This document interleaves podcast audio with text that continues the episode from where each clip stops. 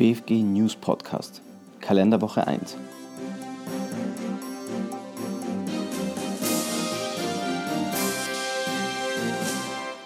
Verpflegungsmehraufwand durch Kaufkraftunterschiede.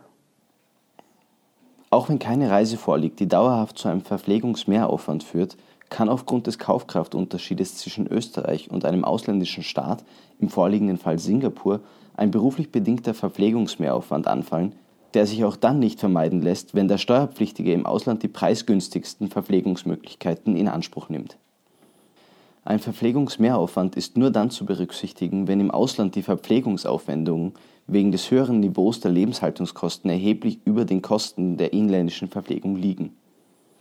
Ein derartiger erheblicher Unterschied ist nach der Rechtsprechung im Schätzungswege zu ermitteln.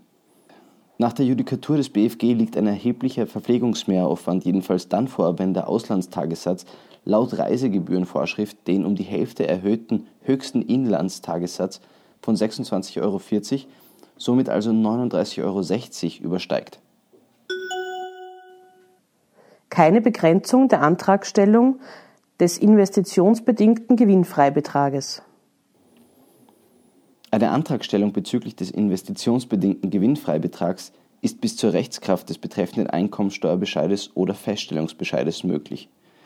Das Steuerreformgesetz 2009 beschränkt die Möglichkeit der Geltendmachung des investitionsbedingten Gewinnfreibetrags zwar bis zum erstmaligen Eintritt der Rechtskraft, es wäre sachlich aber nicht gerechtfertigt, den Abgabenpflichtigen bei der Ermittlung seiner Einkünfte aus selbstständiger Arbeit die Anerkennung des Betriebsausgabenpauschals nachträglich zu versagen, ohne ihm gleichzeitig die Möglichkeit zu eröffnen, auch einen investitionsbedingten Gewinnfreibetrag geltend zu machen.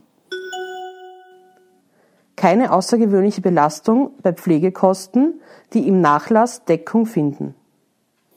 Der Beschwerdeführer übernahm als Gatte einer Erbanwärterin, einer Hausfrau ohne eigene Einkünfte, Pflegeaufwendungen für ihren Vater – der über zu geringe flüssige Einkünfte verfügte, um seine Kosten für Pflegerinnen tragen zu können. Jedoch war dieser Eigentümer von Immobilien, die nach seinem Ableben unter anderem an die Gattin des Beschwerdeführers fielen. Der Beschwerdeführer argumentiert, er sei rechtlich und sittlich verpflichtet gewesen, die Pflegekosten für seinen Schwiegervater zu übernehmen. Eine wesentliche Beeinträchtigung der wirtschaftlichen Leistungsfähigkeit liegt dann nicht vor, soweit eine Belastung in wirtschaftlichem Zusammenhang mit einem Erwerb von Todeswegen steht und im Wert der übernommenen Vermögenssubstanz Deckung findet. Die für Pflege geltend gemachten Aufwendungen fanden im an die Gattin übergegangenen Verlassenschaftsvermögen Deckung. Schon der reine Nachlass überstieg somit deutlich die Pflegekosten. Da die Aufwendungen im wirtschaftlichen Zusammenhang mit einem Erwerb von Todeswegen durch seine Gattin standen und im Wert der übernommenen Verlassenschaft Deckung fanden, lag eine Beeinträchtigung der wirtschaftlichen Leistungsfähigkeit daher nicht vor. Anmerkung Aufwendungen als Folge eines Verhaltens, zu dem sich der Steuerpflichtige aus freien Stücken entschlossen hat, sind nicht zwangsläufig und daher keine außergewöhnliche Belastung.